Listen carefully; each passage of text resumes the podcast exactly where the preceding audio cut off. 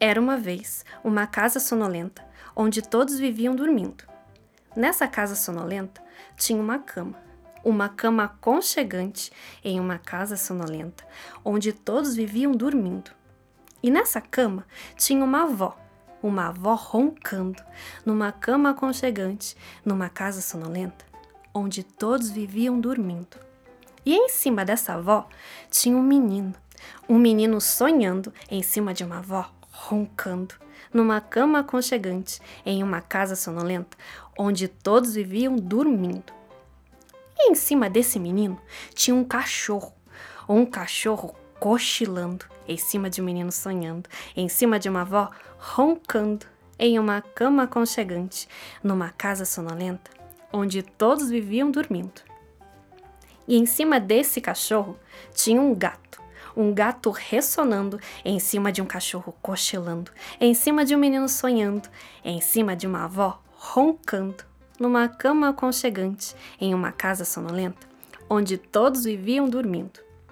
Mas em cima desse gato tinha um rato, um rato dormitando, em cima de um gato ressonando, em cima de um cachorro cochilando, em cima de um menino sonhando, em cima de uma avó roncando, numa cama aconchegante, numa casa sonolenta, onde todos viviam dormindo.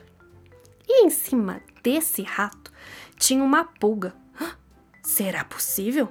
É, uma pulga acordada, em cima de um rato dormitando, em cima de um gato ressonando, em cima de um cachorro cochilando, em cima de um menino sonhando, em cima de uma avó roncando, numa cama aconchegante, em uma casa sonolenta, onde todos viviam dormindo. Acontece que uma pulga, sim, uma pulga acordada, picou o rato, que assustou o gato, que arranhou o cachorro, que caiu sobre o menino, que deu um susto na avó, que quebrou a cama.